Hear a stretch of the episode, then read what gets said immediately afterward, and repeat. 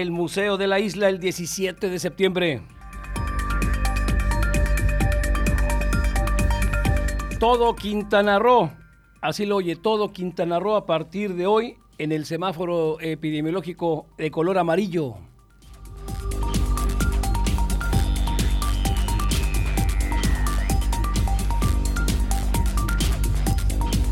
Ratifican a Alberto Capella él, como secretario de Seguridad del Estado de Quintana Roo.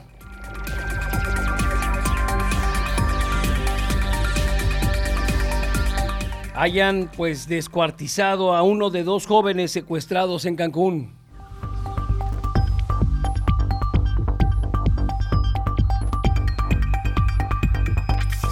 Analiza el Estado de Quintana Roo el impacto de esto a los recortes al presupuesto 2021. Lo escucharemos y leeremos de qué se trata.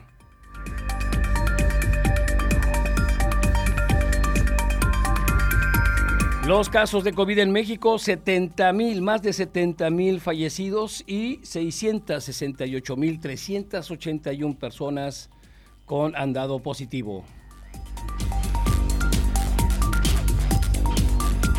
En los deportes, la NFL, ¡ay, me dolió! Nos ganaron, disculpe usted. Los Rams vencieron a los Vaqueros de Dallas y arruinaron el debut de Mike McCarthy en esto, pues el nuevo estadio. No vimos nada bien a los Vaqueros y Tom Brady, Tom Brady le diremos cómo apareció su debut con Tampa Bay, tampoco le fue nada bien.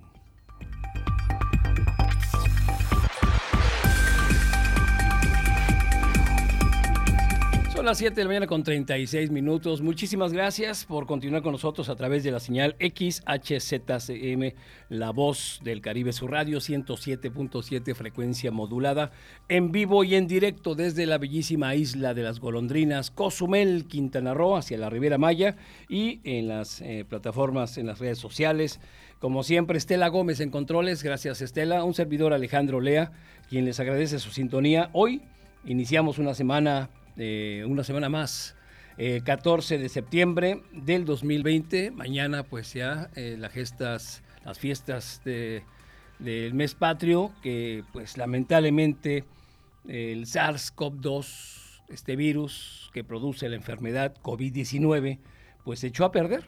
Aquí en México, en América Latina, sobre todo somos muy dados a dar a hacer estas fiestas, pachangas, eh, la comida, pues estas reuniones, la verbena, pues no va a ser de esta manera. Todo desde sana distancia.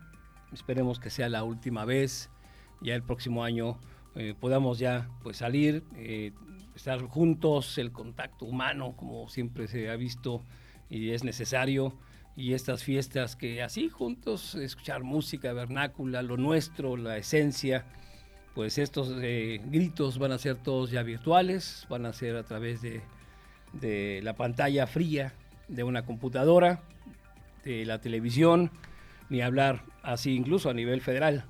El grito como tal, pues ya la gente no se va a reunir en Palacio, habrá una actuación, un performance, nada más, pero no así la cantidad de personas para evitar pues que se sigan contagiando con el trabajo eh, pues dudoso que se está haciendo por parte de las autoridades de salud eh, nacional, donde pues va en aumento, ¿cierto? A una, ha, habido una disminución, pero pues los números dicen eh, otras cosas que nos arrojan los números de del gobierno federal cuando sabemos que hay más casos y pues no se atendió de una manera concreta. Encima, pues la gente que no, que no cree, no creo obviamente en esto ni hablar. Pero mire, usted si cree, eh, por favor, es un virus, es un virus y mata. Y no, como lo dijo la niña, ¿te acuerdas el, el, sábado, el viernes? Se, sí, se, siente feo, pero pues es mejor de eso que te mueras. Digo, ahí se los dejo de tarea, ustedes deciden, es su, es su, es su vida, pero pues no contagien a los demás también a los que sí eh, están haciendo bien las cosas, eh, queriendo salir adelante, que la economía en Cozumel salga adelante como estaba. Entonces, si queremos esto, necesitamos ponernos el cubrebocas, eh, salir lo menos posible a reuniones pues tupidas. Ahorita se puede salir a un 70%, eh, pero no quiere decir que ya desapareció el, el COVID, no. Ahí sigue el SARS-CoV-2. Entonces, tratemos de evitar contagios por respeto a todos los que han perdido la vida, tanto los trabajadores de la salud que ahí están en la lucha constante, como las familias, los hermanos, tíos, abuelos, capitanes, capitán Papo, eh, que perdieron la vida por el, SARS eh, en la COVID-19. Bueno, respeto a todos ellos. Entonces, vamos a echarle ganas, por favor. Una semana más, aguantemos fuerza, Cozumel. Ahí vamos, poco a poco, depende de nosotros, depende de nosotros. Y bueno, pues sí, noticias eh, tristes, dos, una de ellas, pues sí, mis vaqueros, el, equipo de los dioses, ni modo, nos vencieron, no vi mucho avance, no vi mucho avance. Esperemos que, que ya no sea así, pero un buen partido que se dio con Los Ángeles Rams en su nuevo estadio, un estadio bellísimo, un estadio que en serio, eh, véalo usted, el, estadio nuevo de los, de los Rams y de los cargadores. Híjole, es un estadio más de 5 mil millones de dólares. No, no, no, ni el de Monterrey, ni junto al Estadio Azteca. No, no, no, en serio, es un es uno de los estadios más caros, lujosos, impresionante. No se llenó, obviamente, pues los estadios ahorita no va gente. Nomás van los familiares y pero los estadios de, igual que son las burbujas como el como la NBA eh, simplemente no se llenó, pero impresionante. Así que los Vaqueros de Dallas sufrieron la derrota 20-17 ante los Rams que tienen un buen equipo, un buen equipo Esperemos que cambie la situación. Y la y bueno, le diremos también de Tom Brady. Tom Brady simplemente pues se apareció verlo después de 10 temporadas, no 10 años ahí con obviamente con con su equipo el azul, donde fue cinco veces campeón, con obviamente eh, ahora verlo verlo con el equipo de Tampa Bay, pues sí, se, se vio extraño, así que pues no pudo, no pudo y pues perdió 34-23 en esto frente a otro excelente coreback, obviamente, ni se diga. Eh, Drew Brees de los Santos de Nueva Orleans, un buen partido, un buen partido, dos corebacks que han tenido récords impresionantes. Eh, habrá gente que le guste Tom Brady, sigue igual, vamos a ver si le baja un poquito a lo altanero que es luego, según comentan. Y bueno, pues ya eh, extrañando a su equipo, pues ya completamente los Patriotas de Nueva Inglaterra, ahora con los eh, Bucaneros de Tampa Bay, donde recibe este, la primera derrota. Bueno, pues hay cambios, hay cambios y los cambios son buenos, obviamente, hay que verlo, hay que adaptarse. Eh, por eso le hablaba de la segunda, pues triste a la vez, como decía Estela ahorita, porque pues eh, quiero informarles a todos ustedes, amigos radioescuchas, que esta es mi última semana aquí en la radio 107.7 frecuencia modulada. Va a haber cambios en la compañía. Eh, después de casi siete años vamos a dejar un poquito descansar el micrófono para que otras personas tomen pues el lugar. Va a estar aquí eh, una pareja, una pareja que luego le diremos mañana, le diré quién es la pareja. Y una junta que se va a hacer eh, del personal para ver los cambios que va a haber dentro del Canal 5 también dentro de la radio, pero pues yo le quiero agradecer mucho de antemano ahorita, este primer día, y después el viernes ya nos encargaremos de, dar más, más despedidas, pero sí con la noticia de que pues eh, dejamos la radio, dejamos por la mañana, me paso a, a otra comunicación, le diremos qué va a pasar. Pero antemano, pues mil gracias por seis años, pero aquí vamos a seguir toda esta semana. Toda semana hay que chambearle, no importa si esté lloviendo, eh, viento, eh, en fin, temblor, coronavirus o no. Aquí estamos eh, con, para ustedes, obviamente, desde temprano, actívate, ni se diga.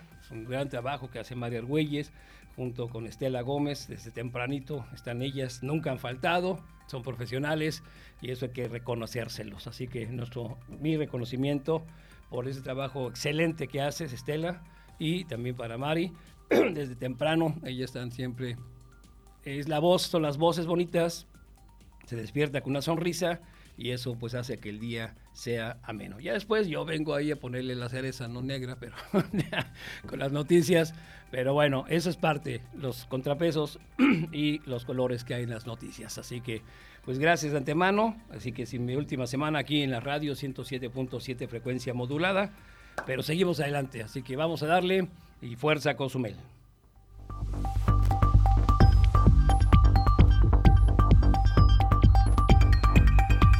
Son las 7 de la mañana con 45 minutos, pues iniciamos y qué mejor con el tiempo del tiempo.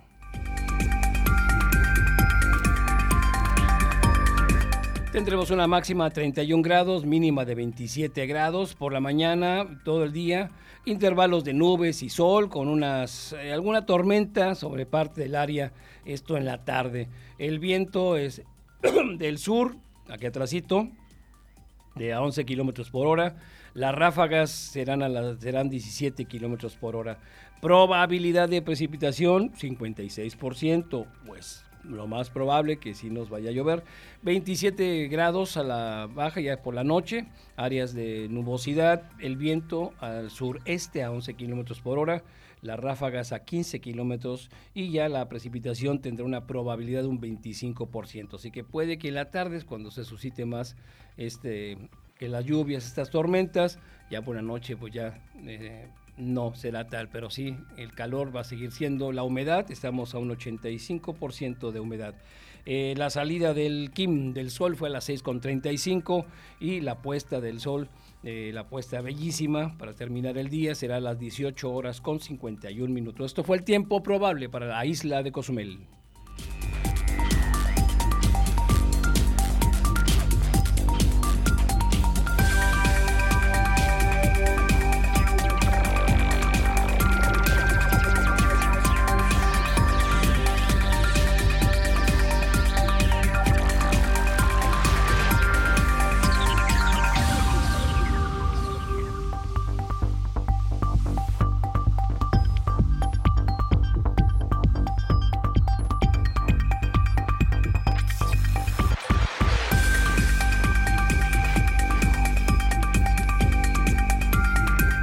Bueno, vámonos con el COVID aquí en el estado, en la isla. Atención, estos son los números hasta el día de hoy. De acuerdo al último informe de la Secretaría de Salud de Quintana Roo, la isla de Cozumel aumenta 349 casos positivos, 61 personas han perdido la vida y 262 se han recuperado. Nos arroja que tenemos 26 casos activos. Esto en la isla hasta el día de hoy. Le comento lo que sucede en el estado. Eh, vámonos por municipios. Bacalar tiene 225 positivos, 8 defunciones. Es el municipio que eh, menos defunciones tiene. Recuperados, 23. La ocupación hospitalaria, un 40%. Benito Juárez, dice diga, 5.150 casos positivos. Eh, defunciones, 1.017 recuperadas personas 3.884 y tiene un 21% de ocupación hospitalaria. ¿Mm? Eh, la isla, 349 positivos, 61 defunciones, 260, eh, 262, 262 se han recuperado, con un 24% de eh, ocupación hospitalaria.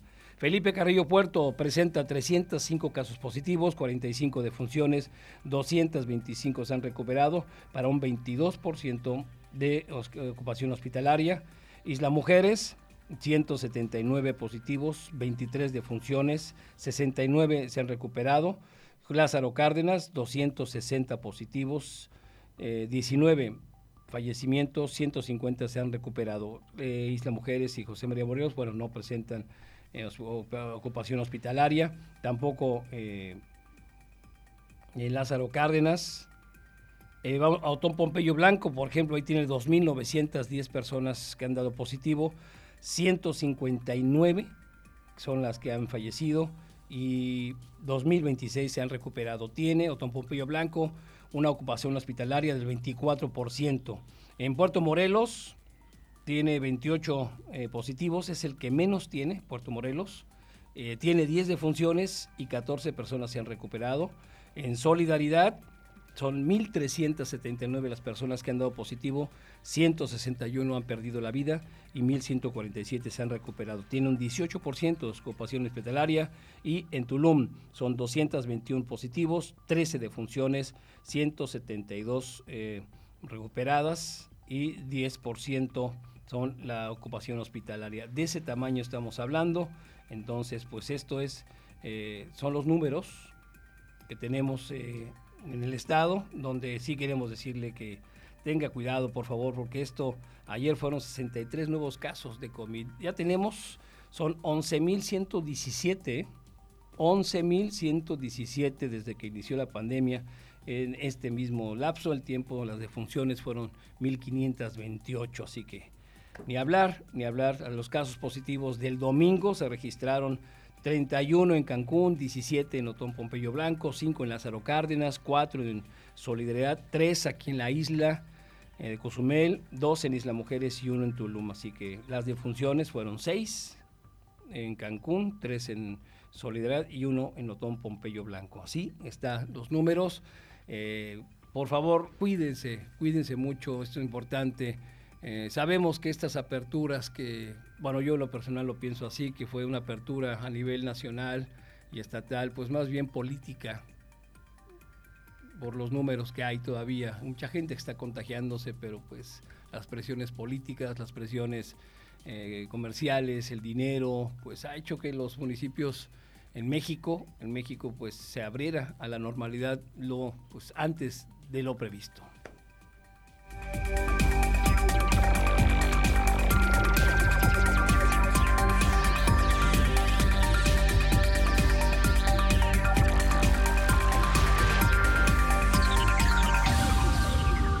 Ahora, todo Quintana Roo, atención, porque a partir de hoy todo Quintana Roo va a ser color amarillo. Quiere decir que un 70%, del 60-70% estarán ya disponibles varias cosas, restaurantes.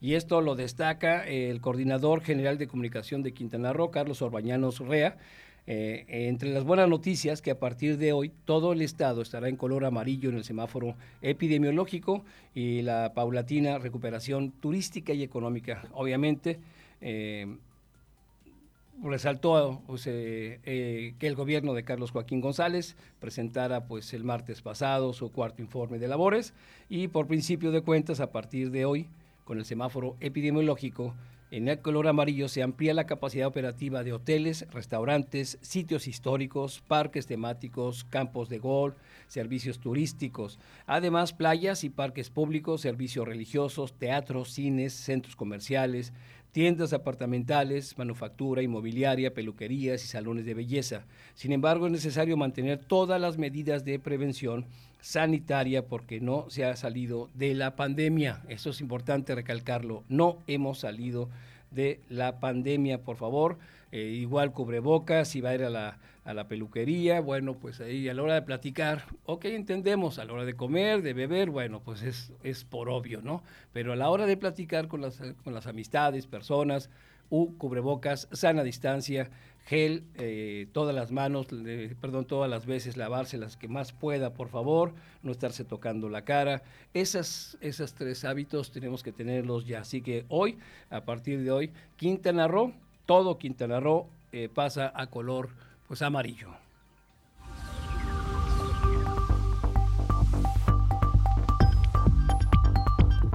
Al igual le hablaremos México, todo México está en color amarillo, ya no hay en México color rojo.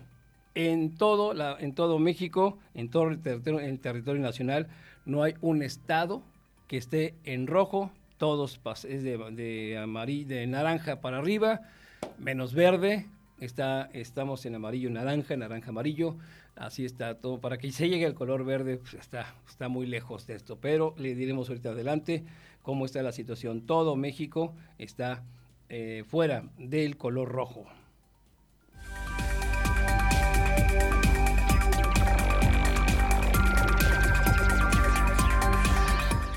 Tras casi seis meses de permanecer cerrado por la pandemia, el Museo de la Isla, atención, este jueves 17 de septiembre reabrirá sus puertas al público bajo estrictas medidas sanitarias. Esto lo informa y escuchemos al director de la Fundación de Parques y Museos de Cozumel, Emilio, Emilio Villanueva Sosa. Hemos hecho las adecuaciones en infraestructura con todas las medidas preventivas ante este tema del COVID-19. Destacó que el Centro museográfico obtuvo el certificado de protección y prevención sanitaria en instalaciones turísticas que otorga la Secretaría de Turismo de Quintana Roo y la Secretaría Estatal de Salud para garantizar que se implementen todas las medidas sanitarias de prevención y contención del COVID-19. Y lo estaremos haciendo de manera eh, controlada con grupos de 4 a 10 personas, martes, jueves y domingo, para poder eh, recibir a, pues a todos los turistas y conozcan este Museo de la Isla renovado, que es un museo. Finalmente, el director de la Fundación de Parques y Museos de Cozumel, Emilio Villanueva, explicó que para mayor seguridad de los visitantes se determinó que la entrada será únicamente con reservación llamando al 987 876 1593. Así que o bien vía correo electrónico museo arroba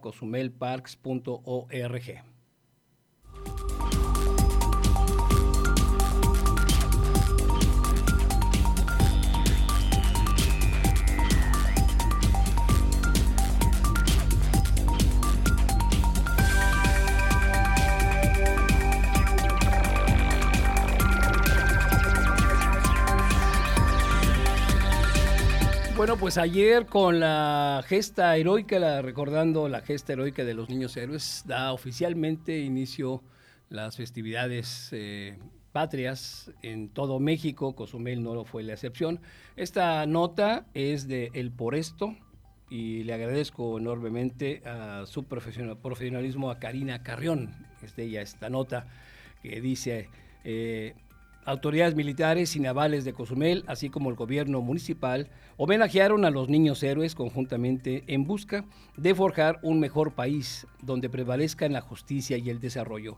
El presidente municipal de Cozumel, Pedro Joaquín del Buy, encabezó la ceremonia cívica y depósito de la ofrenda floral para la conmemoración del 173 aniversario de la gesta heroica de los niños héroes de Chapultepec, la cual se realizó en el monumento edificado en su honor en esta ciudad ubicada en la avenida Rafael Melgar con calle Primera Sur.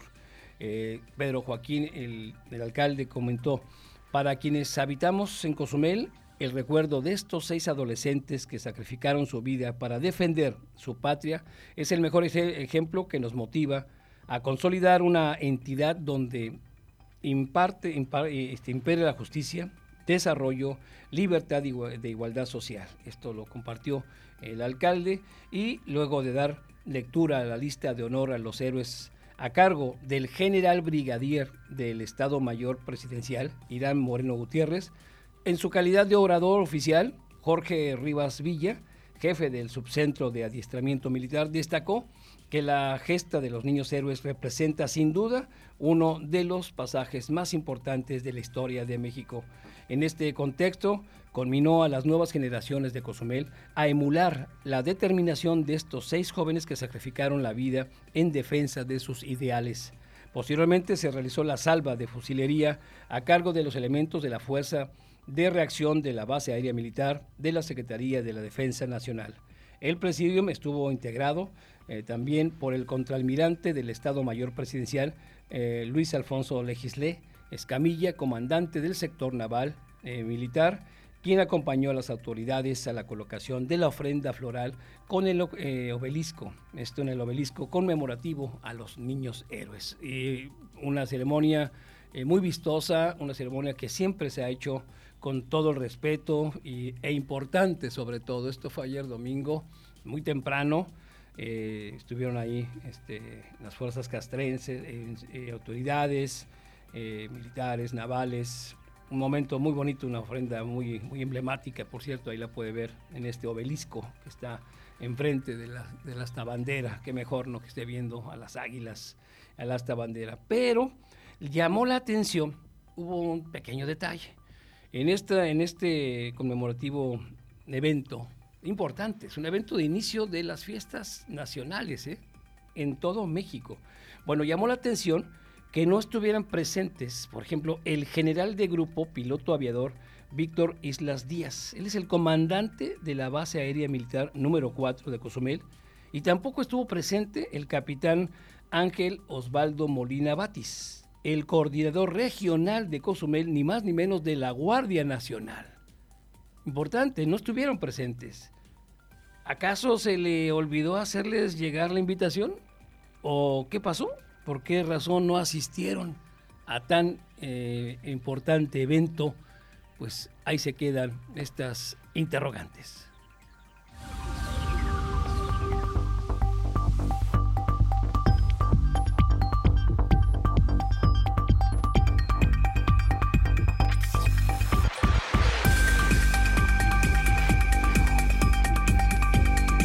Son las 8 de la mañana exactamente, hacemos una pausa. Vamos a tener un enlace telefónico también porque viene un evento por parte de la Fundación de Parques y Museos que es este, mexicano, el canto.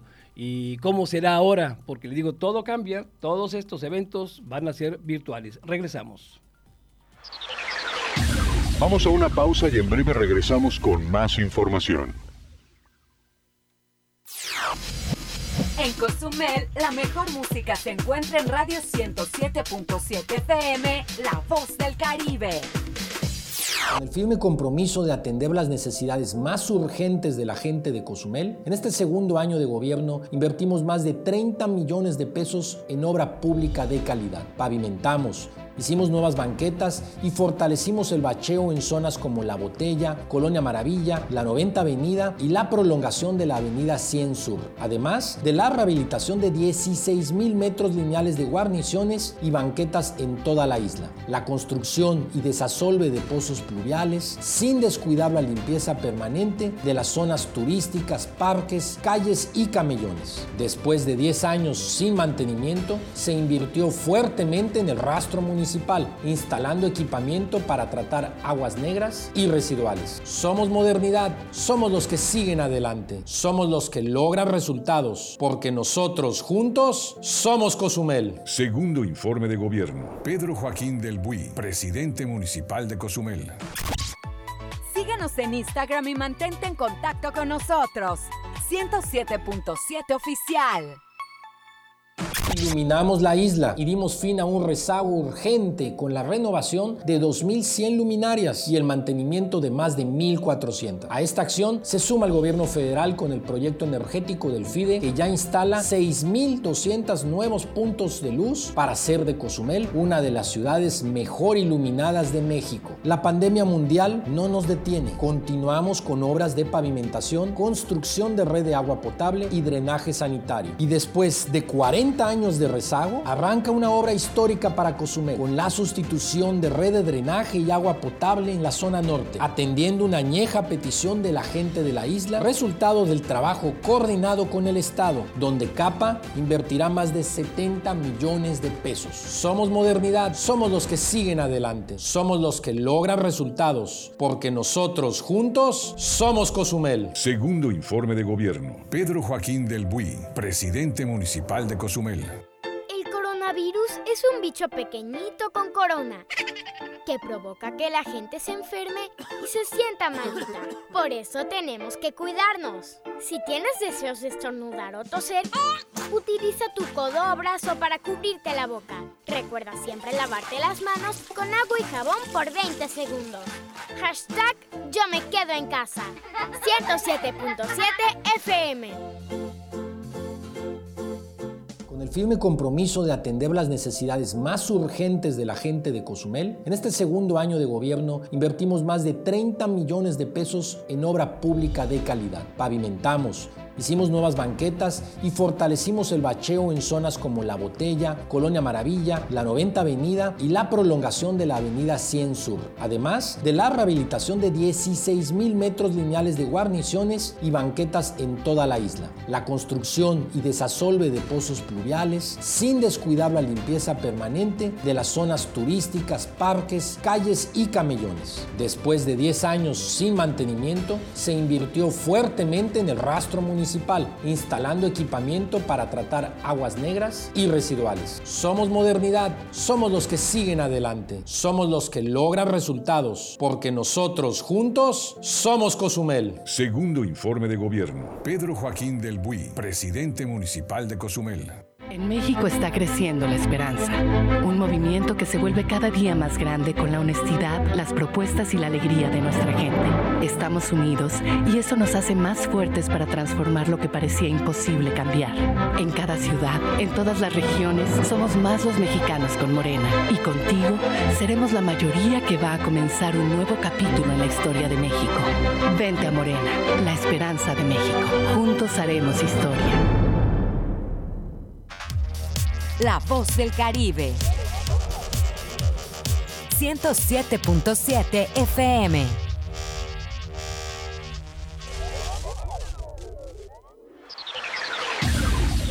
Estamos de regreso por la mañana. Continuamos con la información.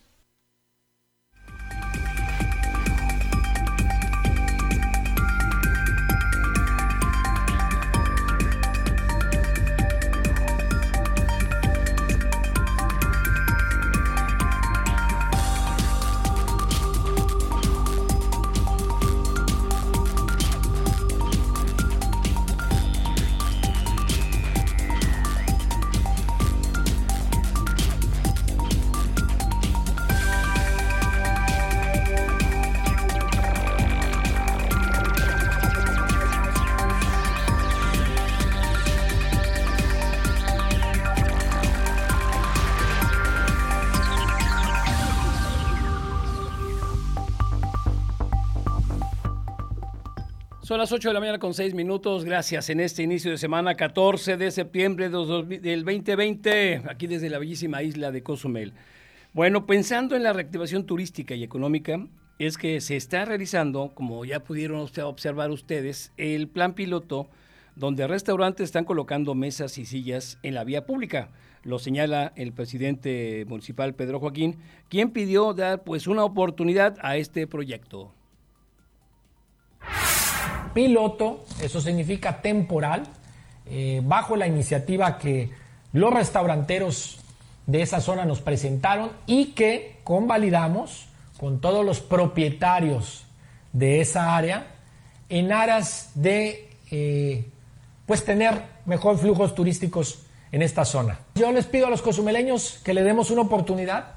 Es, son momentos de ser creativos para poder tener eh, más turistas hacia la isla. Esto ahí está, esto ya lo habíamos dado a, esta, a conocer, no de la voz del presidente. Una oportunidad, esto es un proyecto piloto, nomás es para ver si puede funcionar. Esto será, eh, pues serán los, los, restaurantes a los que se le permitió el uso del carril más cercano a su local, entre la 2 y la 10 norte sobre la Melgar, son tres restaurantes. Eh, vamos a ver qué tal se ve. La gente pues ha visto con buenos ojos esto. Es un prueba piloto y empezaron algunos ahí a criticar. Es piloto solamente, vamos a ver, es, previo. Eh, si funciona, podría ser los fines de semana. En fin, darle vida más adelante. Por eso, por algo se empieza para, darle con este programa piloto.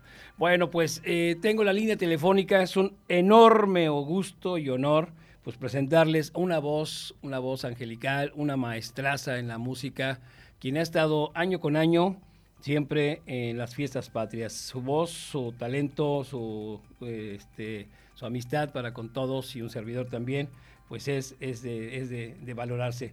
A la maestra Argelia Chacón, maestra, buenos días. Hola, Alex, buenos días, ¿qué tal? Muchas gracias. ¿Cómo estás?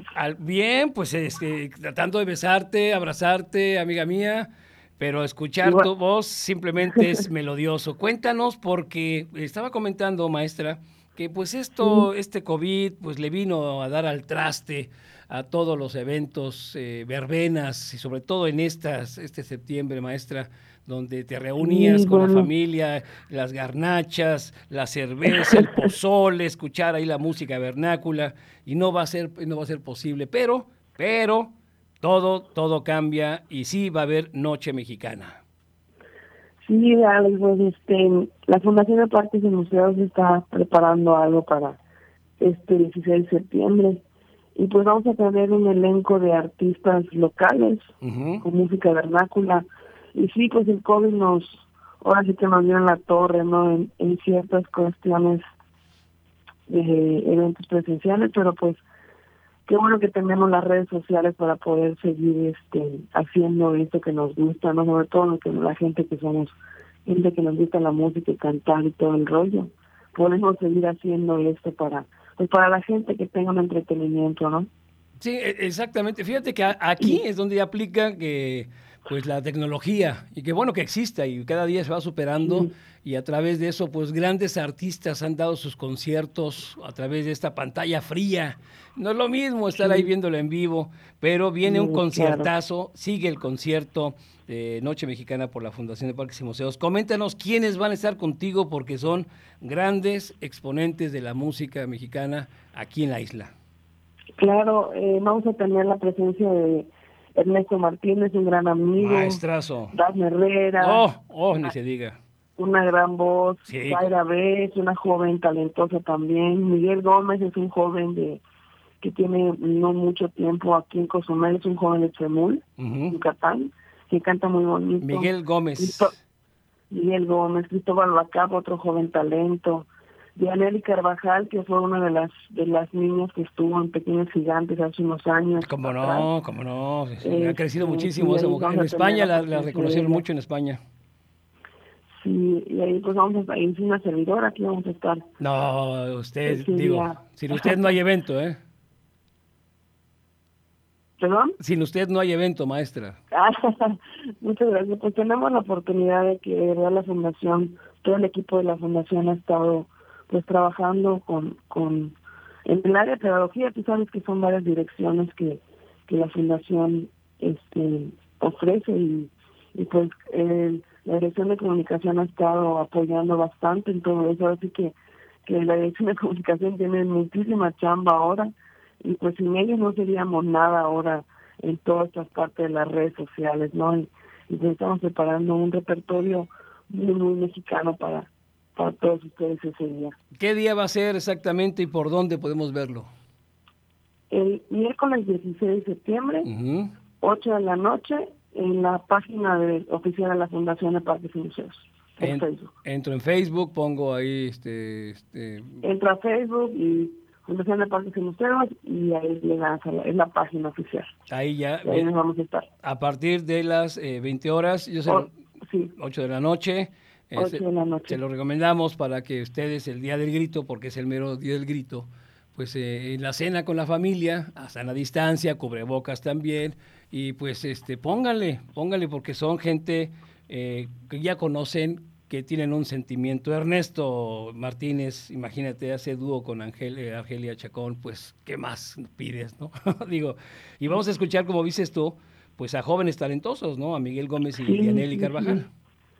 Y fíjate, Alex, que, que a pesar de esto, que, que pues hemos llevado los cuidados y todo, eh, como dices que es algo frío, ¿no? Porque sí estar atrás de una, una un celular mm. no no quita el entusiasmo de estas personas y yo quiero agradecer muchísimo el apoyo que ellos están que me están brindando para para ser parte de este elenco de verdad que desde que se le hizo la llamada para hacer la invitación no dudaron y sin esa gente que se dedica a esto no, no podríamos hacer este tipo de eventos y agradecemos mucho por parte de la fundación a todos esos jóvenes que van a ser parte de este elenco de verdad. La verdad, eso sí es cierto, hay que, hay que verlo. Todos han trabajado de una manera espectacular. Nos hemos adecuado, adaptado a las nuevas tecnologías y que bueno, eso también, ahorita ya todo es por celular, maestra, todo el mundo es portable, son las, este, son, pues es la nueva tendencia. Esto sin duda nos, nos, eh, nos enseña mucho a todos. Y pues sí, no es lo mismo, está frío, pero eso sí, eh, lo que vamos a escuchar es con, un, con el mismo sentimiento o hasta más, yo creo. Yo creo que sí, de hecho, creo cuando hacen las cosas con amor, todo sale bien y todo se puede proyectar bien. Pues, y pues ya sé que, que detrás de, un teléfono va a haber mucha gente que va a disfrutar muchísimo ese repertorio que estamos armando con mucho cariño. Pues qué gusto, maestra, saber que la Fundación de Parques y Museos, que por cierto ya el museo también, el 17, fíjate, ustedes el 16 va a ser el, concierto de la Noche Mexicana y el 17 se abre oficialmente ya este museo con, la, con el binomio entre la nueva tecnología y respetando la, este, lo, antiguo. Qué bonita esa amalgama. Sí. ya el 17 abre el Museo de la Isla. Pues maestra, qué gusto. Eh, pues algo más que quieras arreglar. Invítanos, invítanos a todos para esta noche mexicana. La noche mexicana sigue, los conciertos a los que hemos estado viéndote, escuchándote, eh, no serán ya en vivo ahorita, nomás por este año, vamos a decirlo. Este año, Patrick, ni hablar. Ya el próximo esperemos ya tener el contacto de ustedes en ese escenario, pero pues eh, lo importante es que vamos a escuchar esa, esa melodía, estas voces increíbles en esta concierto de Noche Mexicana. Pues invítenos, maestra. Pues nos esperamos el 16 de septiembre, 8 de la noche, en la página oficial de la Fundación de Parques y Museos, les esperamos para que nos apoyen porque también es muy importante que detrás de ese teléfono haya gente que esté escuchándonos esté, esté de corazón a corazón no para para celebrar a nuestro México que tiene tantas canciones hermosas Alex Ernesto Martínez, Dafne Herrera, Cristóbal Bacab, Zaire B, Zaira B, Miguel Gómez y Dianelli Carvajal y obviamente la grata voz, una maestra que queremos mucho, Argelia Chacón. Muchas gracias, amigo. Al, gracias. al contrario, amiga, y mucha suerte. Lo estaremos este, diciendo mañana, igual también dándole como debe ser, para que la gente esté al pendiente en su televisión, con, esta, con, los antojitos. Ahora sí que en casa van a tener su, fiesta, su, su, verbena, y escuchando, obviamente, el concierto Noche Mexicana de la Fundación de Parques y Museos de Cozumel. Así es. Muchísimas gracias, Alex. No, gracias, Argelia, como siempre. Un besote enorme. Igualmente, me un abrazo. Gracias, cuídese mucho. Gracias, Argelia. Igualmente, cuídate. Gracias. gracias. Bye. La maestra Argelia Chacón, donde invita a todos al concierto Noche Mexicana, que se va a transmitir, ya lo escucharon, en vivo, miércoles 16 de septiembre a las 20 horas, 8 de la noche, por medio de las plataformas digitales oficiales de la institución, con la participación de siete artistas locales que son voces extraordinarias no se lo pierdan, no se lo pierdan. La Fundación de Parques y, Museos de Cozumel invitan. Noche Mexicana sí se realiza vía, vía este, digital, pero que se realiza y viva México.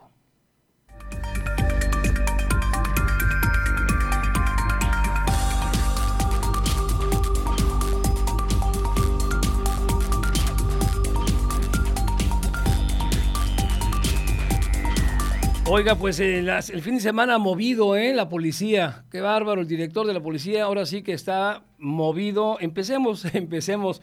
Pues eh, eh, atracaron la bodega de la cocina comunitaria. Hágame favor, la gente que hace estas comidas con cariño, con, con amor, con tesón. Y hay gente todavía que se atreve a robar. No tienen perdón de Dios, en serio. Eh, pues le robaron allá la cocina comunitaria de Santa Teresa de Calcuta, localizada en la iglesia Sagrado Corazón de Jesús, Colonia Emiliano Zapata.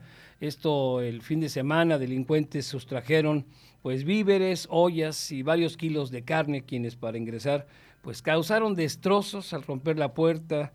Eh, esto escuchemos eh, el responsable de la cocina comunitaria, Martín Chuk González.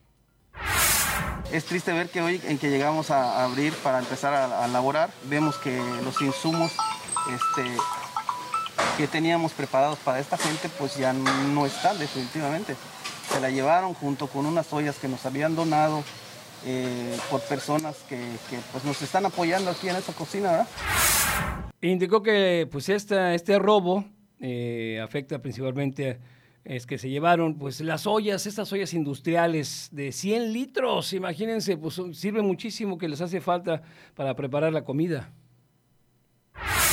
Para nosotros es muy este, triste porque en esa olla pues cocinábamos la mayoría de la comida que, nosotros este, pues aquí trabajamos, ¿no?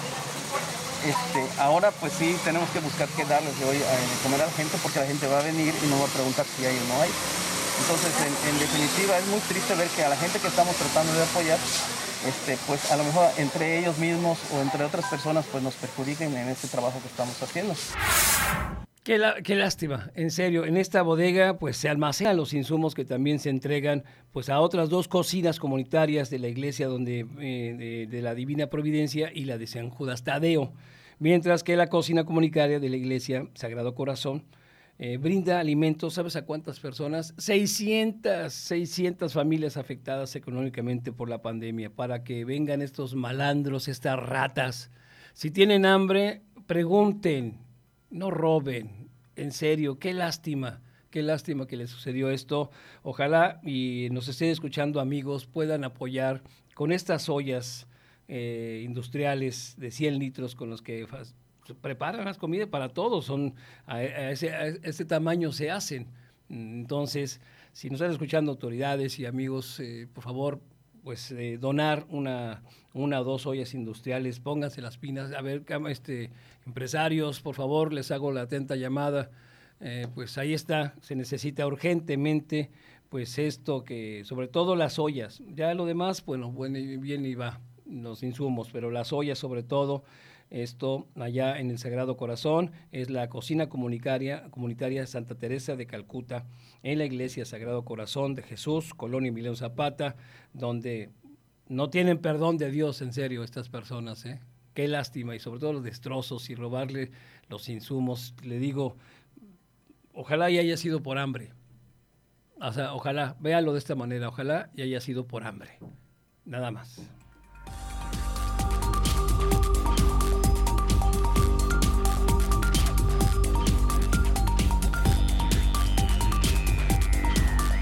Y le decía que estuvieron movidos el fin de semana, ¿eh? porque como respuesta pronta y oportuna a los llamados de auxilio de la policía, eh, se detuvieron distintos hechos a cuatro personas, eh, cuatro hombres, eh, por presunta violencia familiar, siendo puestos a disposición del juez calificador. El director de Seguridad Pública, Guido Rosas López, dio a conocer que el primero de los arrestos se registró en la colonia Centro cuando pues, la pareja sentimental de Marcos N., de 21 años de edad, lo denuncia por violencia doméstica debido a que se encontraba pues, en estado etílico de debilidad, alternando, alterando pero el orden dentro de su domicilio. Pues no, viole.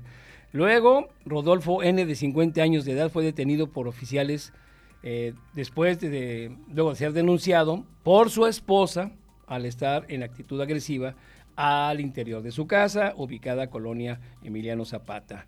También se informó que los elementos de la policía Quintana Roo acudieron de primera eh, de manera oportuna a un domicilio de la colonia Félix González Canto, donde una mujer pidió el apoyo de que había sido golpeada por su esposo identificado como Eric N, de 29 años de edad, por lo que se procedió a su detención. Y por último, en la colonia San Miguel 1 se detuvo a Dorilian N, de 35 años de edad, al ser señalado de golpear y encerrar a su pareja dentro de su vivienda. El director Rosas López exhortó a las víctimas de estos sucesos a que acudan con el grupo especializado de atención a las víctimas de violencia familiar y género, lo que es el, el GEAVIG, eh, quienes apoyarán legalmente para ratificar su denuncia en contra de los agresores. Se lo háganlo, mujeres, háganlo, no se dejen. Si usted deja pasar esto, se lo van a volver a hacer. Estos machos, machos alfa eso es lo que hacen. Entendemos el confinamiento y el problema, pero para llegar a esto, y ahí está la prueba de que en México, esto lo habíamos dicho, ¿se acuerdas Estela? Amigos, la violencia intrafamiliar ha subido.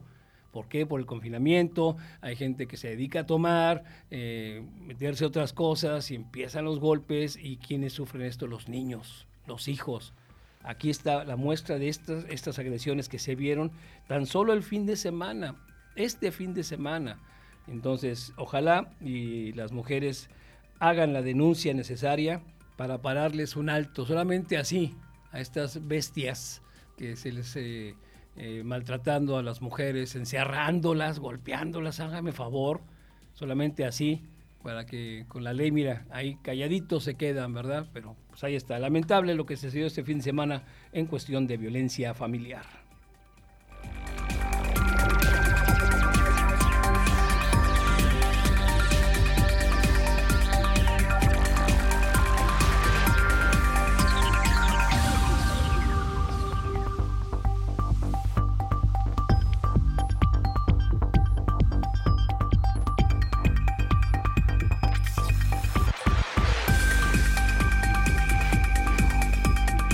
También, pues cayó otra rata, otra rata de ladrón de baterías. Esto ya ve que ahorita andan tanto las baterías de los autos y las motos, que se las, se las extraen y las revenden por 20, 30 pesos para su vicio. La policía de Quintana Roo detuvo a Diego N luego de ser sorprendido con una batería de un vehículo, la cual pues no acreditó de ser de su propiedad, por lo que fue puesto a disposición del juez calificador. El director de Seguridad Pública y Tránsito, Guido Renán Rosas, informó que fueron alterados perdón, eh, por un vecino de la colonia San Miguel 1, quien reportó que una persona, un hombre, estaba caminando con una mochila de color azul, llevaba eh, en sus manos una batería, así como va, una batería de vehículo, por lo cual obviamente de inmediato se dio con la localización de la persona descrita y explicó que esta persona detenida se identificó como eh, Diego N de 17 años. la rata de 17 años, quien fue interceptado por las unidades, eh, autoridades en la 50 Avenida con 25 Sur. Y bueno, pues ahí se le decomisó esto y pues vámonos para adentro. Otra rata que ahí andaba robando 17 años. 17 años y ya robándose las baterías.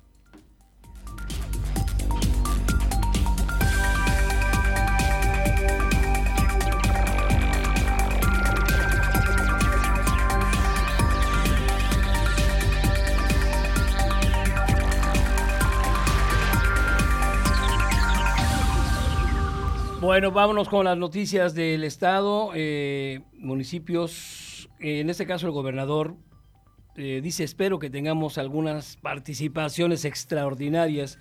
Esto pues analiza Quintana Roo el impacto del recorte del presupuesto, a ver la cepillada que le dieron a los municipios, en los estados, híjole, le va a pegar duro. El gobernador del estado, Carlos Joaquín González, asistió al acto cívico por la conmemoración del 173 aniversario de la gesta heroica de los niños héroes de Chapultepec, pues llevado a cabo la mañana del domingo ah, eh, en el monumento a los niños héroes, donde después del evento habló sobre temas del presupuesto 2021, la necesidad de en educación, eh, seguridad, entre otros.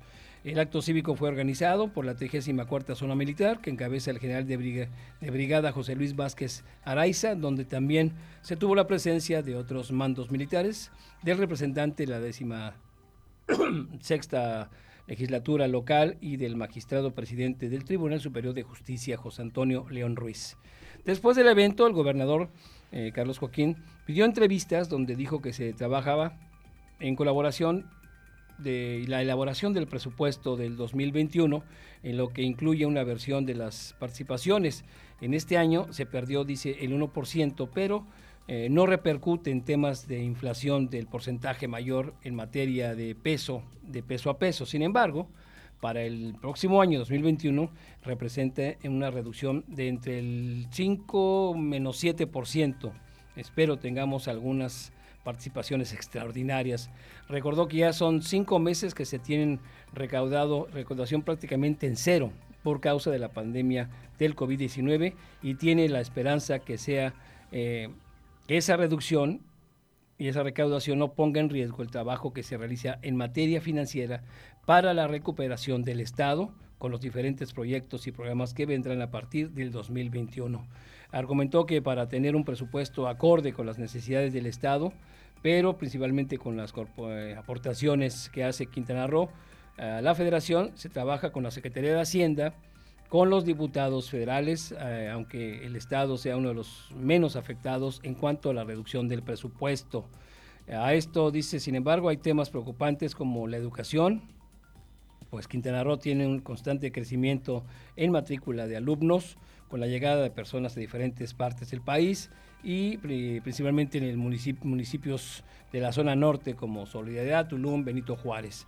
En cuanto al tema de seguridad, la desaparición del recurso para el fortalecimiento de seguridad municipal, lo que es el Fortasec, se dijo preocupado porque esa participación llega directa al municipio para tema de seguridad, además de ser el área de gobierno que pues mayor impacto tiene pero aseguró que se buscarán alternativas ahora, por, por ahora, para que se informe, eh, para que, que, no se tiene información específica por parte de la federación de qué está pasando, cuánto va a llegar, y entre otros temas habló sobre la representación de una oficina de la Secretaría de Relaciones Exteriores, esto en Chetumal, operada por el gobierno del estado para que los ciudadanos puedan realizar sus trámites sin desplazarse a Cancún. Ojalá, porque en Cancún están los pasaportes, todo es en la avenida Nader, entonces Nader, y pues si son cinco o seis horas, es, es mucho. Ojalá, ojalá hice esa representación de la Secretaría de Relaciones Exteriores en Chetumal, pues ojalá para muchos estaría más cerca. Pues así el recorte que le están dando ahorita, el machetazo que le están dando a los estados, viene duro, ¿eh? Cuestión de seguridad, le afecta también, obviamente le va a afectar a este a la policía, eh, a la educación, en general viene un recorte para el próximo año duro para los estados y municipios.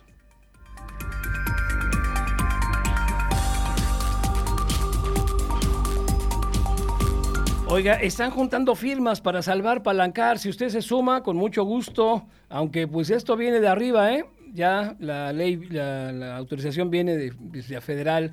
El movimiento 6 Palancar de Consumel promovió en change.org una colecta de firmas para que la Secretaría de Medio Ambiente y Recursos Naturales eche atrás el proyecto del expresidente municipal de Benito Juárez, Greg Sánchez, luego que la dependencia federal aprobara el proyecto denominado Club Acuático La Camja. Diversos organismos y ciudadanos cozumeleños reaccionaron, pues podrían destruir más de 49.500 metros cuadrados de la zona palancar. Esto porque te talaría selva y mangle y explotaría especies endémicas para exhibirlos. Por ello, SEI Palancar pide que se detenga este proyecto para salvar esta área que forma parte del sistema recifal mesoamericano. Al momento la iniciativa, la iniciativa suma 8.994 firmas y se pretende llegar por lo menos a las 10.000. Change.org, cabe recordar, es una plataforma de activismo online que ha servido para presionar a gobiernos que, si bien no tienen una representación jurídica, ha logrado importantes movimientos. En este sentido, Sei Palancar expone en su propuesta que la Semarnat, al aprobar el proyecto de Greg Sánchez, permitirá la explotación de especies para exhibirlas como cocodrilos, mapaches, coatíes, tortugas, loros y peces afectando directamente fauna que vive, eh, que vive, anida o se alimenta en la zona, incluyendo especies protegidas de la NOM 059. Se planea una inversión de más de 100 millones de pesos, pero Sey Palancar destaca que para el en el año 2019 fue rechazado este proyecto en dos ocasiones, ya que el terreno forma parte de un área natural protegida y que también está catalogada como reserva natural por la UNESCO aunque eso valió sombrilla, porque pues como es un particular, pues se lo dio, se lo dio a Greg Sánchez, eh, vino a Cozumel la semana pasada eh, a entregar los papeles, los permisos que le dio el gobierno federal. Dijo, vengo a hacerle el conocimiento al gobierno municipal que ya tengo los permisos. Aquí está. Yo estoy cumpliendo. Yo no soy el dueño, dijo Greg Sánchez. Yo no soy, como digo, ¿qué dijo él?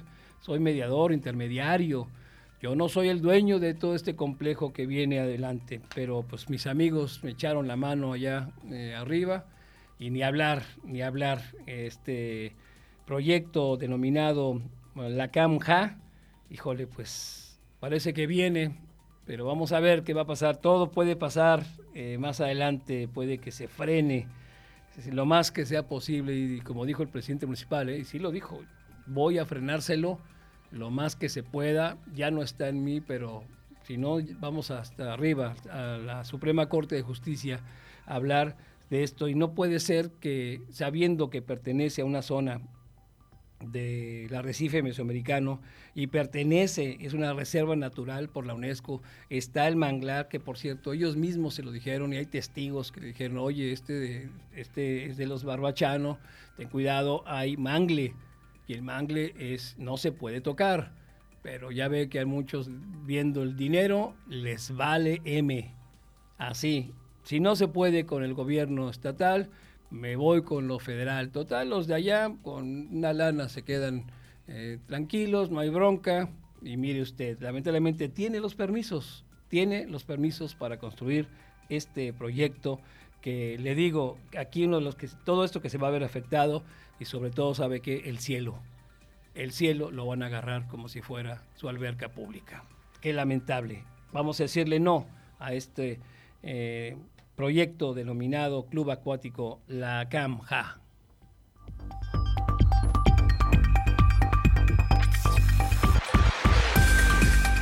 8 con 32 minutos, hago pausa, regresamos. Vamos a una pausa y en breve regresamos con más información. Iluminamos la isla y dimos fin a un rezago urgente con la renovación de 2.100 luminarias y el mantenimiento de más de 1.400. A esta acción se suma el gobierno federal con el proyecto energético del FIDE que ya instala 6.200 nuevos puntos de luz para hacer de Cozumel una de las ciudades mejor iluminadas de México. La pandemia mundial no nos detiene. Continuamos con obras de pavimentación, construcción de red de agua potable y drenaje sanitario. Y después de 40 años de rezago, arranca una obra histórica para Cozumel, con la sustitución de red de drenaje y agua potable en la zona norte, atendiendo una añeja petición de la gente de la isla, resultado del trabajo coordinado con el Estado, donde CAPA invertirá más de 70 millones de pesos. Somos modernidad, somos los que siguen adelante, somos los que logran resultados, porque nosotros juntos somos Cozumel. Segundo informe de gobierno. Pedro Joaquín del Buy, presidente municipal de Cozumel. La voz del Caribe.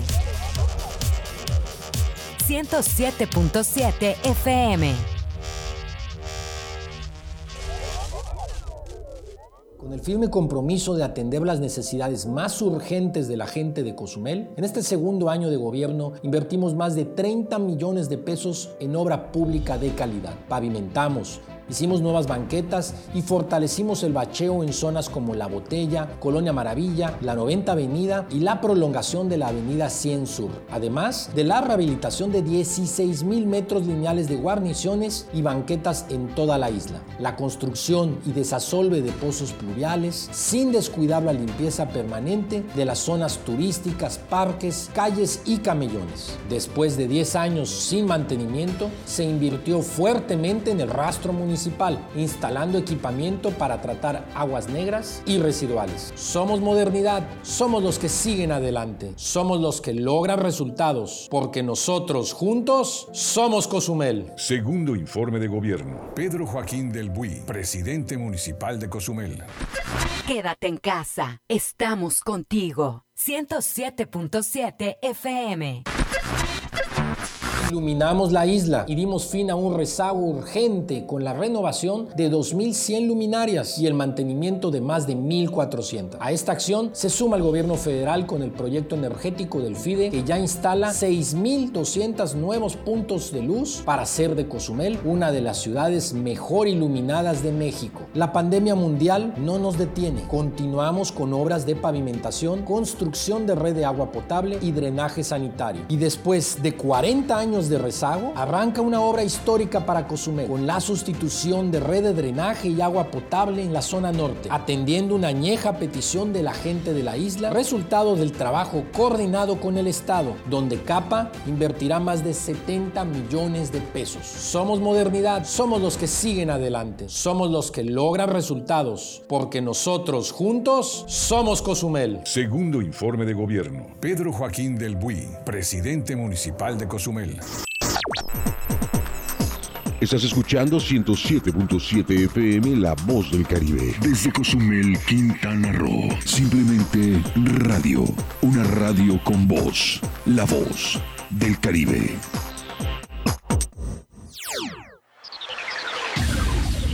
Estamos de regreso por la mañana. Continuamos con la información.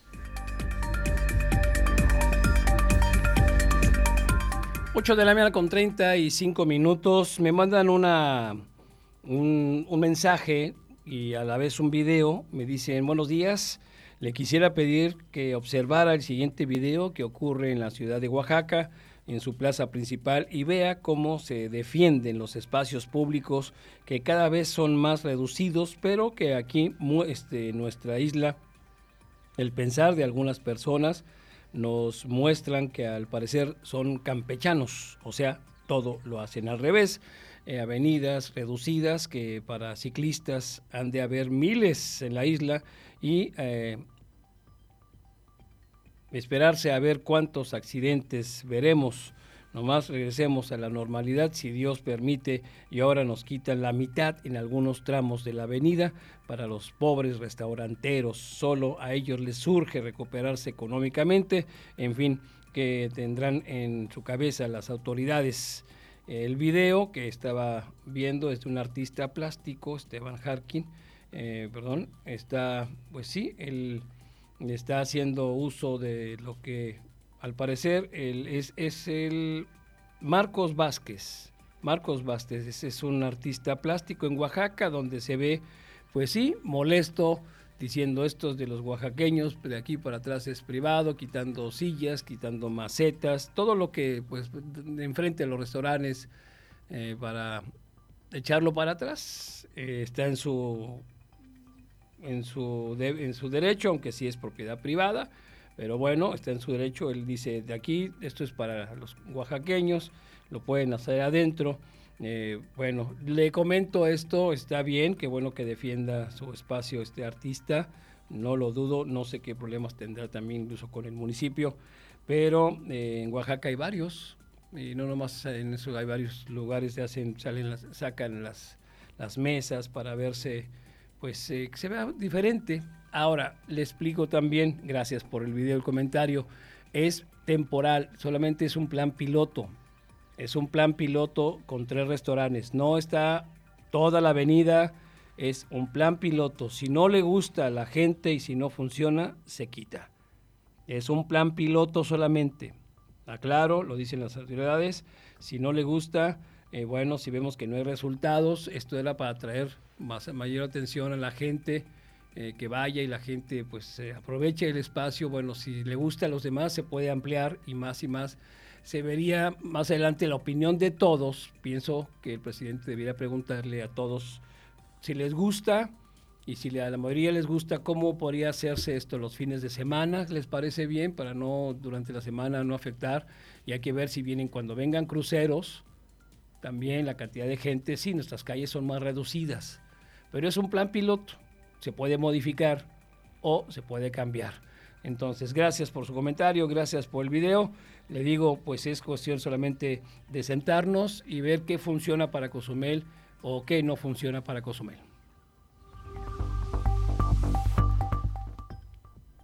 A nivel nacional, internacional, el mundo en menos de media hora. Bueno, empezamos con una noticia desafortunada. Esto es una vez más la violencia para con las niñas, las mujeres en México no termina. Cintia Paola, una pequeñita de 14 años de edad, fue asesinada después de ser golpeada y víctima de abuso sexual, esto eh, en Ocuapan, Tabasco. El cuerpo de la pequeña fue hallado semidesnudo en un predio abandonado de dicha comunidad, además de, causar el eh, de cursar el segundo año de secundaria.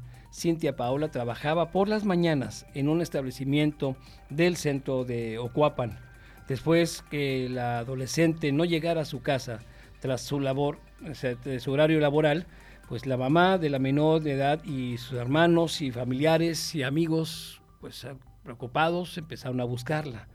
Tras varias horas de tratar de dar con su paradero, el grupo encontró primero su bicicleta, después su ropa a unos cuantos metros de distancia, lamentablemente, el cuerpo de Cintia.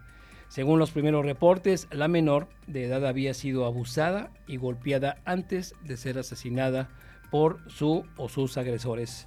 Después de recibir el reporte sobre la presencia del cuerpo, las autoridades llegaron hasta el sitio, el cual acordonaron para que el personal de la fiscalía realizara el levantamiento del cuerpo de la pequeña de 14 años de edad, asesinada, golpeada y abusada sexualmente. Esto en Tabasco.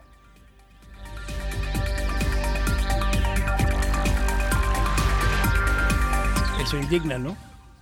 Cuando luego se preocupan más por otras cosas como la rifa de un avión, eh, una refinería, algunos, algunos servidores públicos que quieren la dirigencia de Morena se atrevió, se atrevió a decir que cambiaría el nombre de Tabasco para ponerle Tabasco de López Obrador. Eh, mejor que se preocupen estas personas, en lugar de decir idioteces y sandeces, que se preocupen por evitar que las niñas y los niños, mujeres, todos sufran este tipo de vejaciones. ¿Por qué no fue con la mamá de esta criatura? En lugar de estarse preocupando por ponerle nombre del presidente de México al estado de Tabasco. Por favor. Es el nivel de, de autoridades que quieren tener. Ni hablar. En otras cosas, el gobierno mexicano anunció ayer domingo la celebración de las fiestas patrias, esto con una ceremonia en la que las Fuerzas Armadas retiraron, reiteraron perdón, su respaldo al presidente López Obrador. En el mensaje y homenaje a los niños héroes cadetes que murieron en 1847 en el castillo de Chapultepec en la guerra entre México y los Estados Unidos, José Carlos Moreno habló en representación del heroico Colegio Militar para apoyar la visión de López, de López Obrador. México celebra en septiembre sus fiestas patrias más importantes, que este año comenzaron en la capital con la ceremonia cívica del aniversario 173 de la gesta heroica de los niños héroes de Chapultepec. La tradición sugiere que al defender el castillo de Chapultepec de la invasión estadounidense, seis jóvenes murieron por la patria, incluyendo uno llamado Juan Escutia, que se envolvió en la bandera de México y se lanzó al vacío para evitar que cayera en manos enemigas. Versión que mm, no nos convence mucho, pero bueno, sabemos que eh, no es que se haya lanzado, incluso muchos, eh, una, una versión dijo que se bajó del asta bandera y de ahí se lanzó. Eh, si visita el, castillo de Chapultepec, el asta bandera está en medio. Entonces, de, del asta bandera, para haberse tirado hacia, hacia el, el, risco, está como 50 metros, es enorme. Lo que pasa, ya después hablando, obviamente, cuando un soldado, cuando se ve que ya está tomada eh, por el enemigo, lo que hacen es bajar la bandera y defenderla y se la guardan para que no la tengan. Eso fue lo que pasó. Él simplemente, Juan, Juan Escutia, pues es que no se haya envuelto y se aventó. No, de hecho la bandera la tiene Estados Unidos. La bandera la tiene Estados Unidos, no la ha regresado a México. Y ellos guardan cuando ven que está en peligro, eh, lo primero que bajan es la bandera y la guardan para que no la tenga eh, como trofeo el enemigo. Lamentablemente fueron más y estos jóvenes resistieron lo más que pudieron y pues él cae, obviamente, y pues ahí se ve que él tenía la bandera y pues ya la recupera Estados Unidos y hasta la fecha la tienen. Y cuando son de estos trofeos de guerra, eh, no se regresan. En fin, hay una serie de cuestiones ahí eh, que todavía hay que ver. México la, la, ha pedido por años, años y no, todavía no, como el, el penacho de Moctezuma.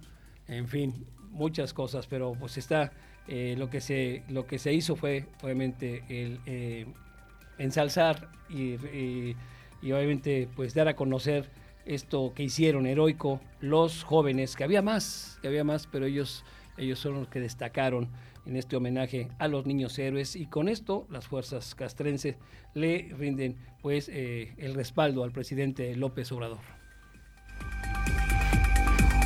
Y bueno, el presidente de México, López Obrador, dijo que no mencionó, esto fue la semana del fin de semana, que no mencionó a Manuel Bartlett, titular de la Comisión Federal de Electricidad, en sus declaraciones sobre el fraude eh, patriótico. ¿Saben por qué? Esto en las elecciones de Chihuahua de 1986, porque dice que, pues, que no venía al caso. que no venía al caso. Que, bueno, eh, no lo mencioné porque no venía al caso. Yo hablé básicamente eh, de cómo se interrelacionaron el PRI y el PAN y cómo actuaron eh, durante mucho tiempo y siguen actuando de manera concentrada, señaló el presidente desde Palacio Nacional ante el, cuestionamiento de un periodista. Al explicar el conflicto esto del agua que ocurre en Chihuahua, el mandatario mexicano explicó que estaban involucrados dos exgobernadores del PRI, diputados del PAN, en estas manifestaciones. Dijo que ya había antecedentes de complicidad entre ambos partidos políticos en el fraude patriótico de las elecciones de 1986 durante la administración de eh, Miguel de la Madrid. Ahora, hay que recordar que Miguel eh, Manuel Bartlett fue secretario de Gobernación en el sexenio de Miguel de la Madrid y es señalado como operador del fraude electoral de 1986 que evitó la llegada del PAN a la gobernatura. Digo, y tiene varios señalamientos, no, se le ha fincado responsabilidad, pero pues el rum de que Manuel Bartlett pues tuvo que ver mucho, mucho para que el PRI destacara en esos años, pues ahí está, y ahorita lo tienen como pues el titular de la CFE, ni más ni menos, y por eso dice Obrador que pues que no venía al caso, pues es, pues, es, es mi amigo el que está ahí ahorita, entonces no hablar de fraudes, no, no, no, con él no. Yo hablo de los otros, no hablo de Manuel Bartlett. Y también al supervisar el avance del tren interurbano México-Toluca, el presidente López Obrador informó que se tienen los 30 mil millones de pesos que hacen falta para concluir esta obra que inició hace seis años y cuya inversión pasará alrededor de 30 mil millones de pesos a 90 mil millones de pesos. Esto por lo cual exhortó a que se concluyan a finales del 2022 y no en diciembre del 2023 como está previsto, acompañado del gobernador Alfredo del Mazo y de la jefa de gobierno de la Ciudad de México, Claudia Sheinbaum. El presidente dijo que el tren, lejos de representar un gasto, será una inversión, pues mejorará la conectividad entre Valle de Toluca y la Ciudad de México. Además que la propia obra ayudará a detonar la economía de esta región y seguirá generando muchos empleos. A la fecha se han generado 17 mil empleos directos y 35 mil indirectos.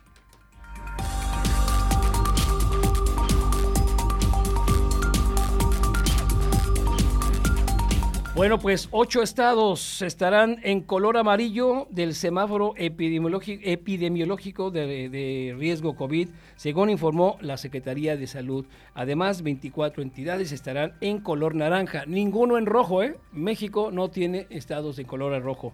La actualización estará vigente, ah, entra hoy, 14, y el domingo 20 de septiembre. El próximo jueves se presentará una nueva evaluación de los, gobernadores de los estados y se difundirá en la conferencia vespertina el próximo 25 de septiembre.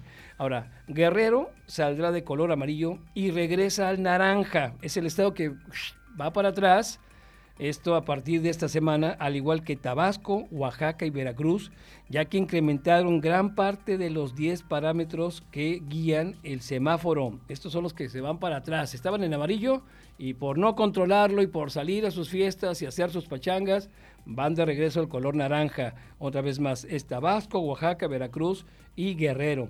Colima, que hace dos semanas se encontraba en semáforo rojo, disminuyó su nivel de riesgo y ahora estará en naranja. Morelos y Quintana Roo pasarán al amarillo, al, amarillo, al, mejor, eh, al mejorar sus cifras de acuerdo con las autoridades federales. Ahora, los ocho estados en, semáforo amarillo, Campeche, Chiapas, Chihuahua, Morelos, nosotros Quintana Roo, Sonora, Tamaulipas y Tlaxcala, los demás en color naranja, ninguno en color rojo. Y hay unos que están de plano ahí, pero como le digo, todo se puede, todo hay que cambiar, todo es política. Las autoridades de salud informaron sobre 217 decesos más en el registro, con lo que México hasta ahora acumula 70.821 muertes por COVID desde el inicio de la epidemia. El doctor Hugo López Gatel Ramírez, subsecretario de Prevención y Promoción de la Salud, detalló que se han acumulado 668.381 casos confirmados, que son 4.408 más que el día sábado. Además, hay 82.870 que son sospechosos y están a la espera de los resultados de las pruebas de laboratorio. El día previo, Salud dio eh, la cifra de 70.600 decesos y 663.970 casos confirmados. Así estamos, ¿eh? en cifra de muertos, más de 70.000. Y López Gatel Ramírez señaló que hay siete semanas eh, consecutivas con un descenso de la epidemia en el país y de la cifra de ocupación de camas hospitalarias para pacientes con esta enfermedad. Salud estima que hay 40.178 casos activos de personas que han tenido síntomas en los últimos 14 días. Colima, con 53%, es la entidad con el mayor nivel de ocupación de camas de, hospitalización general. Le sigue Nuevo León con el 52%. Con el 45%, Aguascalientes tiene el mayor nivel de ocupación de camas para pacientes críticos. Ahora, el subsecretario de Salud López, López Gatel eh, negó que en el caso de la vacuna rusa Sputnik V se tenga contemplada la llegada de 32 millones de dosis, como se informó la semana pasada, debido a que no existe la tal autorización por parte de la COFEPRIS, es el órgano regulador. Lo que sí eh, va a ocurrir es la participación de mexicanos en la fase 3 del estudio. Y es lógico, cuando va a un país, que el país está inscrito, interesado, bueno, todas las vacunas, como le había dicho, la fase 3 es masiva y es eh, por razas, eh, etnias, en fin, géneros, eh, preferencias sexuales, en fin, y ahorita, por ejemplo, México pide ser prueba, bueno, y va a haber mexicanos que van a hacerse, eh, van a participar en la prueba de la vacuna Sputnik V, y esto todavía con algunas dudas, porque todavía la COFEPRIS no ha aprobado, no ha aprobado esta vacuna, y bueno, ya dio a conocer López Gatel que en el caso de la vacuna rusa, se tenga contemplada la llegada de 32 millones de dosis hasta que no lo diga la COFEPRIS.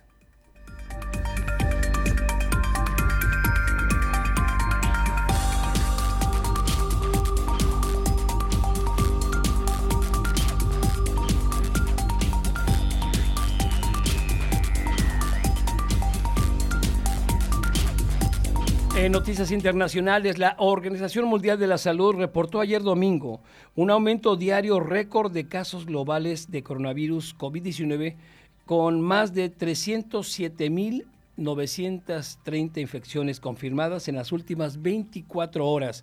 las mayores eh, alzas se registraron en la India, en los Estados Unidos y Brasil, según el sitio web de la agencia.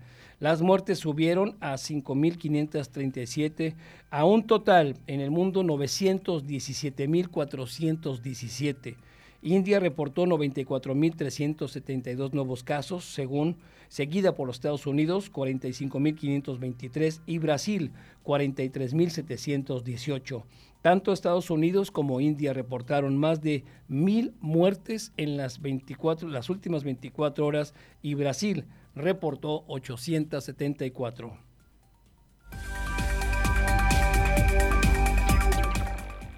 Pues sí, países que muy tarde, muy tarde eh, hicieron para ver y las broncas que se traen, pero según ellos están controlándolas. Según ellos, India, Brasil, Estados Unidos, ni hablar. Bueno, en otras cosas, el primer ministro israelí Benjamín eh, Netanyahu anunció un reconfinamiento nacional de tres semanas, convirtiéndose así en la primera economía desarrollada en romper, en romper tal medida para frenar una segunda ola de contagios de coronavirus. Las autoridades impusieron la semana pasada un toque de queda a unas 40 ciudades del país, en particular en las ciudades árabes y judías ultra, eh, eh, ultra ortodoxas, con la esperanza de frenar la propagación del virus lo que no impidió el aumento del número de casos. El gobierno optó no solo por el confinamiento general, sino que además extendió las medidas por lo menos tres semanas durante las fiestas judías para tratar de eliminar la propagación del virus en momentos en que las familias se reúnen y los fieles se encuentran en las sinagogas. La tasa de infección en Israel ha vuelto a subir con 153.217 casos de COVID-19, incluyendo 1.103, 1.103 muertes para una población de 9 millones de habitantes. ¿Qué pasa en Bielorrusia? Eh? Las protestas masivas y bueno, a la orden del día golpes y encontronazos con la guardia se ha convertido en una escena cotidiana de Bielorrusia. Algunas fuentes estiman que fueron alrededor de 150 mil las personas que marcharon el domingo en, en Minsk, al igual que en ocasiones previas, sin la autorización del ayuntamiento. Según la policía, ha habido al menos 250 detenciones en algunos casos por llevar banderas prohibidas o pancartas con insultos a las autoridades. Los manifestantes se han dirigido a la residencia, se dirigieron a la residencia de Alexander eh, Lukashenko, que ha sido fuertemente blindada. Los reclamos siguen siendo los mismos, la renuncia del presidente, la repetición de las elecciones que le dieron como ganador el pasado mes de agosto y la liberación de los presos políticos, entre los que está la carismática María eh, Koleshnikova, esta activista que desapareció y que dicen que está, está presa, que es una acérrima crítica al gobierno de eh, Lukashenko. Y el lunes está previsto, hoy lunes, un encuentro entre Lukashenko y Vladimir Putin que le ha prometido ayuda del Kremlin en caso de que la necesite. La Unión Europea y Estados Unidos ya han anunciado sanciones tras las 2.000 detenciones desde el inicio de protestas y las denuncias de torturas. Los analistas consideran que el giro hacia Moscú de Lukashenko le puede servir al Kremlin para que Bielorrusia quede definitivamente dentro de su área de influencia. Cerramos con algo, híjole, los incendios, terribles incendios que está pasando Estados Unidos y sobre todo, eh, por ejemplo, dos millones de hectáreas, dos millones de hectáreas ha, esto ha dejado el paso de las llamas en las costas oeste de los Estados Unidos. Portland, la ciudad más poblada de Oregón, registraba el domingo el mayor índice de contaminación de todo el mundo, de ese tamaño, el mayor índice de contaminación en un solo día en Portland en todo el mundo. Según los datos eh, eh, facilitados por la sociedad EcoAir, Air, una muestra de la tragedia humana y medioambiental que alcanza dimensiones apocalípticas. Al menos han muerto 31 personas en los estados de California, Oregon y Washington, aunque las autoridades no descartan que el número de fallecidos aumente significativamente.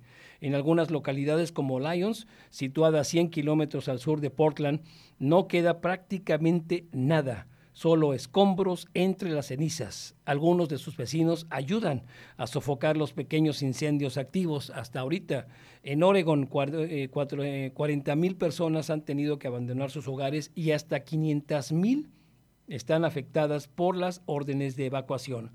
Como los 3 mil habitantes del municipio de Estacada, también en Oregon, la desolación y el temor a los saqueos, pues ha obligado organizar patrullas para evitar el pillaje. La gente no sale de sus casas porque también allá, también aprovecha esta, estos malandros, estas ratas, el dolor ajeno. Y cuando ve que la gente sale de su hogar por miedo y por salvar su vida, ellos se meten a robarlo. Y por eso la gente, se ha, este, sobre todo en Oregon, se ha quedado eh, y se han eh, organizado patrullas para evitar el pillaje. Solo en California el fuego ha calcinado 1,2 millones de hectáreas, un récord, todo un récord. Las autoridades están desbordadas porque la temporada de incendios forestales finaliza teóricamente hasta noviembre. Hasta aquí las noticias, el primer borrador de la historia. Está usted bien informado. Que tenga un excelente inicio de semana. Mañana es quincena trate de ahorrar lo que más pueda, por favor. Y, por favor, eh, estos, estos eh, Día del Grito, eh, bueno, va, entre semana, pues hágalo, hágalo este, pues tranquilo, en casa. Eh, Pascual, como siempre, Piccolo, ahorita lo veo, ahorita lo veo, mi querido doctor Piccolo, de aquí le mando un fuerte abrazo. dice, esta es mi opinión porque dice el presidente municipal, no, esta es otra nota, otra nota. Ahorita bien la veo también, ya me está, me, está ganando el tiempo. Piccolo, como siempre, te mando un abrazo enorme Eh, esto ya se me trabó aquí. Como siempre, doctor, mañana comentamos y me da gusto saludarte, un doctorazo, un doctor amigo Piccolo del, Colegio Franco Español, arriba del fútbol americano, el Colegio Franco Español. Ahí estudiamos juntos el doctor Piccolo y un servidor. Bueno, gracias Estela, gracias que tengan eh, eh, buen inicio de semana. Recuerden, recuerden, pues esta es mi última semana en la radio, ¿verdad Estela? Así que eh, va a ser una semana muy bonita, va a ser mi última semana aquí en la radio. Yo le quiero agradecer a toda la gente de antemano que me estén siguiendo durante seis años. Estaremos ya transmitiendo eh, en, otro, en otro canal. Así que gracias. Eh, seguimos esta semana con mucho cariño, con mucho gusto. Y mañana tenemos una cita a las 7.30 de la mañana con un buen cafecito para escuchar las noticias. Mi nombre es Alejandro Lea. Un beso a mis tres damitas.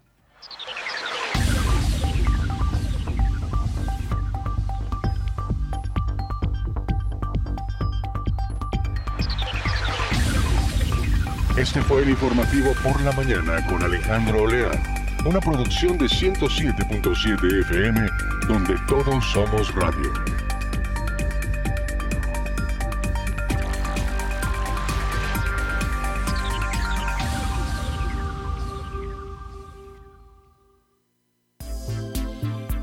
XHZCM, transmitiendo desde la isla de Cozumel, Quintana Roo, en el 107.7 de la banda FM. Transmite con 1.9 kilowatts de potencia para toda la comunidad del Caribe. XHZCM, la voz del Caribe.